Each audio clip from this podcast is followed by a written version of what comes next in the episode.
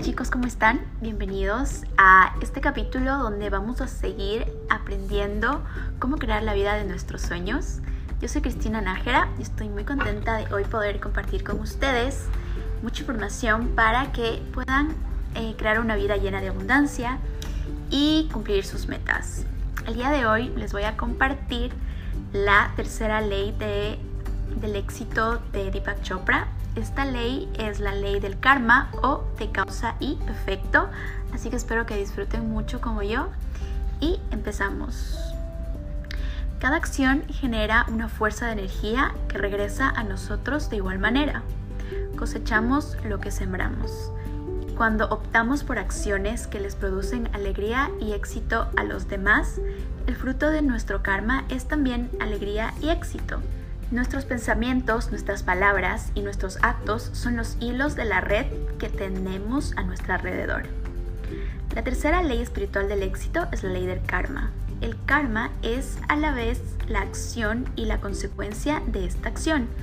Es causa y efecto al mismo tiempo, porque toda acción genera una fuerza de energía que vuelve a nosotros de igual manera. No es desconocida la ley del karma. Todo el mundo ha oído la expresión, cosechamos lo que sembramos. Es obvio que si deseamos crear felicidad en nuestra vida, debemos aprender a sembrar las semillas de la felicidad. Así, el karma entraña la acción que resulta de las acciones conscientes. En esencia, todos somos escogedores de opciones infinitas.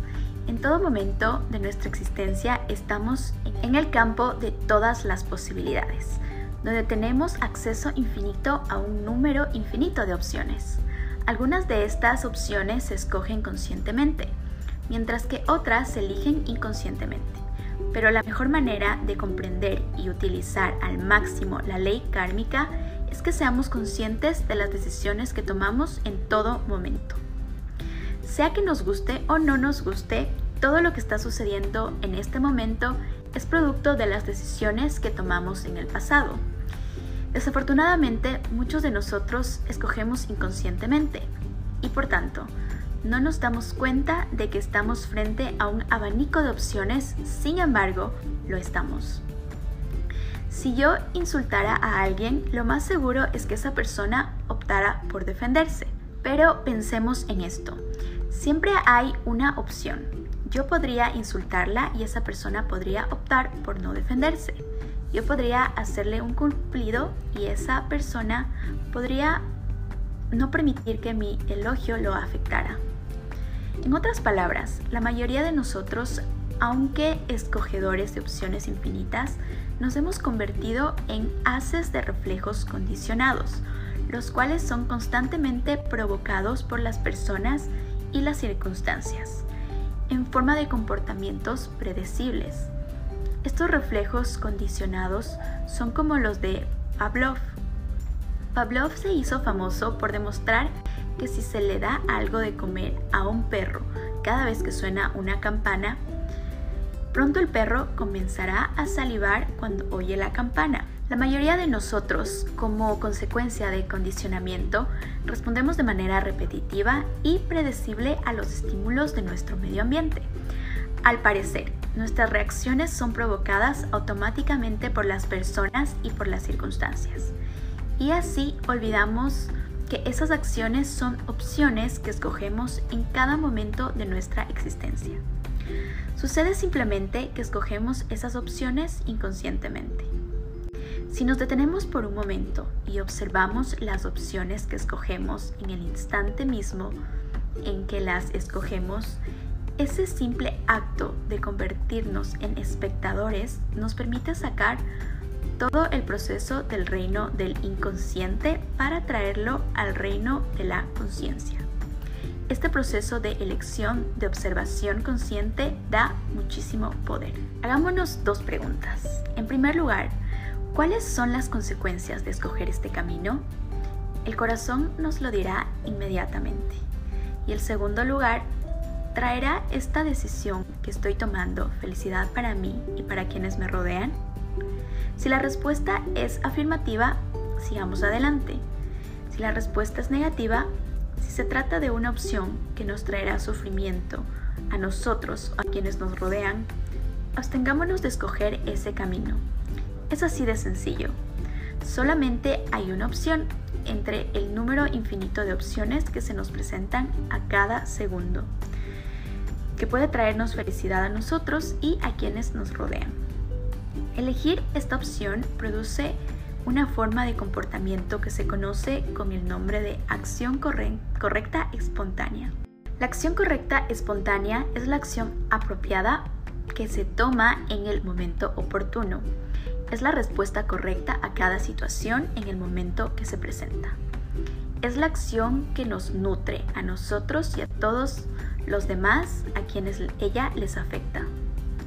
El universo tiene un mecanismo muy interesante para ayudarnos a tomar decisiones correctas espontáneamente. Este mecanismo se relaciona con las sensaciones del cuerpo, las cuales son de dos tipos, de bienestar o de malestar.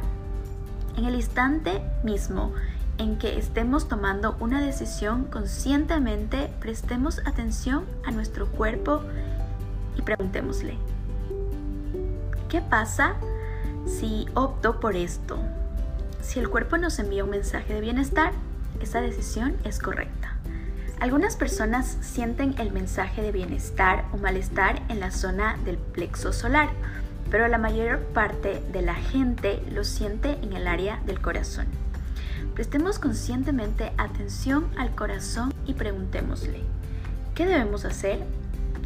Después esperemos la respuesta, una respuesta física en forma de sensación. Podrá estar en el nivel más sutil de sensación, pero estará ahí, en nuestro cuerpo. Solo el corazón sabe la respuesta correcta. La mayoría de las personas piensan que el corazón es sensible y sentimental, pero no es así. El corazón es intuitivo, es holístico, es contextual, es relacional. No se orienta a perder o ganar. Tiene acceso al campo de la potencialidad pura del conocimiento puro y del infinito poder organizador, y toma todo en cuenta.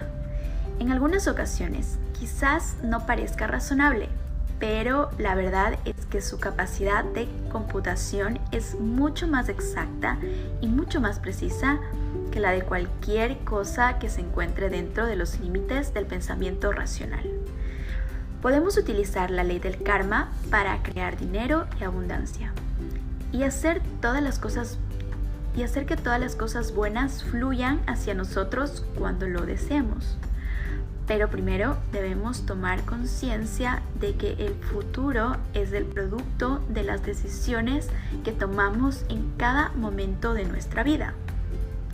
Si hacemos esto con regularidad, estaremos utilizando plenamente la ley del karma. Cuando más traigamos nuestras decisiones al plano de la conciencia, más podemos escoger aquellas opciones que sean correctas espontáneamente, tanto para nosotros como para quienes nos rodean. ¿Qué pasa con el karma del pasado y cómo fluye, cómo influye en nosotros ahora? Con respecto al karma pasado, se pueden hacer tres cosas. La primera es pagar las deudas kármicas. La mayoría de la gente escoge hacer esto inconscientemente, claro está. Esta también puede ser nuestra opción.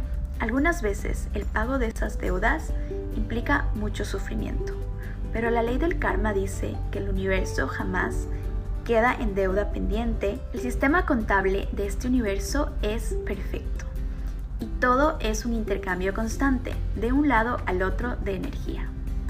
La segunda posibilidad es transformar o convertir el karma en una experiencia más deseable. Este es un proceso muy interesante en el cual uno se pregunta mientras paga la deuda kármica. ¿Qué puedo aprender en esta experiencia? ¿Por qué me está sucediendo esto y cuál es el mensaje que el universo trata de comunicarme?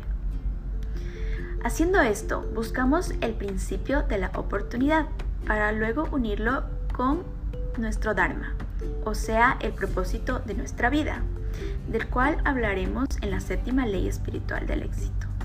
Esto nos permite convertir el karma en una nueva experiencia. Si por ejemplo nos fracturamos una pierna, ¿cuál es el mensaje que el universo trata de comunicarme? Quizás el mensaje sea que necesitamos tomar las cosas con calma y tener más cuidado o prestar más atención a nuestro cuerpo la próxima vez. Y nuestro Dharma es enseñar a otros lo que sabemos. Entonces, al preguntarnos, ¿cómo puedo hacer que esta experiencia sea útil para mis congéneres, los seres humanos? Podríamos optar por compartir lo que aprendemos escribiendo un libro sobre la manera de practicar deportes sin riesgo. O podríamos diseñar un zapato especial o un protector para las piernas que evitará este tipo de lesión. De este modo, a la vez que pagamos nuestra deuda kármica, habremos convertido la adversidad en un beneficio que puede traernos riqueza y realización. En eso consiste la transformación del karma en una experiencia positiva. En realidad, no nos hemos liberado de nuestro karma, pero podemos aprovechar un episodio kármico para crear un karma nuevo y positivo a partir de él. La tercera manera de enfrentar el karma es trascendiéndolo. Trascender el karma es independizarse de él. La manera de trascender el karma es entrar constantemente en el espacio donde la conciencia pura para sentir el yo, el espíritu, es como lavar un trapo sucio en una corriente de agua. Cada vez que se lava desaparecen algunas manchas. Y si se lava una y otra vez, cada vez queda más limpio.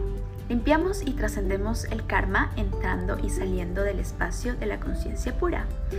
Esto, claro está, se hace mediante la práctica de la meditación. Todos los actos son episodios kármicos. Beber una taza de café es un episodio kármico. Esa acción genera recuerdos y el recuerdo tiene la capacidad o la potencia de tener y generar deseo. El deseo genera nuevamente una acción. El sistema operacional del karma consta de karma, recuerdo y deseo. El alma es un haz de conciencia en el cual residen las semillas del karma, el recuerdo y el deseo. Cuando tomamos conciencia de esto, nos convertimos en generadores de realidad conscientes. Y eso es todo lo que necesitamos hacer. Mientras el karma sea evolutivo, tanto para el yo como para los afectados por el yo, los frutos del karma serán la felicidad y el éxito. ¿Cómo aplicar la ley del karma o de causa y efecto? Esta es mi parte favorita porque aquí, mediante pasos muy simples, mediante acciones muy simples, ustedes van a poder aplicar esta ley desde el día de hoy. Y em, como soy una persona muy práctica, siempre me gusta aprender y darme cuenta de que todo lo que leo o aprendo lo pongo en acción y así es como uno se da cuenta si funciona o no, así que les, invito a que lo prueben y me cuenten cómo les va. Así que bueno, empecemos.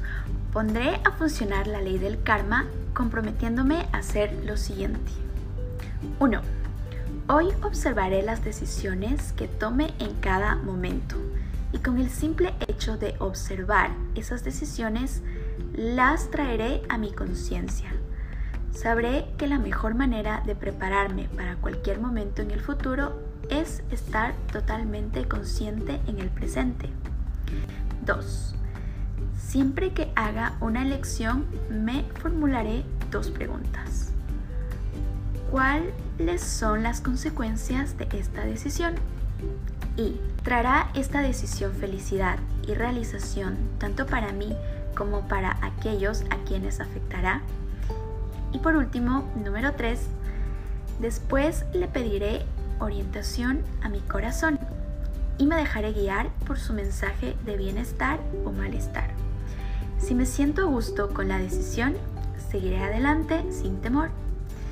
Si la decisión me produce malestar, me detendré a mirar las consecuencias de mi acción con mi visión interior.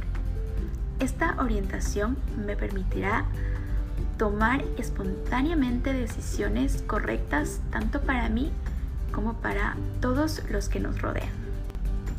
Me encantó este esta tercera ley. Espero que hayan aprendido muchísimo y me cuenten cómo les va, que apliquen lo que aprendieron. Si tienen alguna pregunta o si quieren compartir algo conmigo, me pueden enviar un mensaje o pueden dejarme un comentario. Compartan esto también con las personas que quieren mucho o con las personas que creen que lo necesiten. Y nos vemos en el próximo capítulo. Espero que tengan un lindo día. Los quiero mucho. Adiós.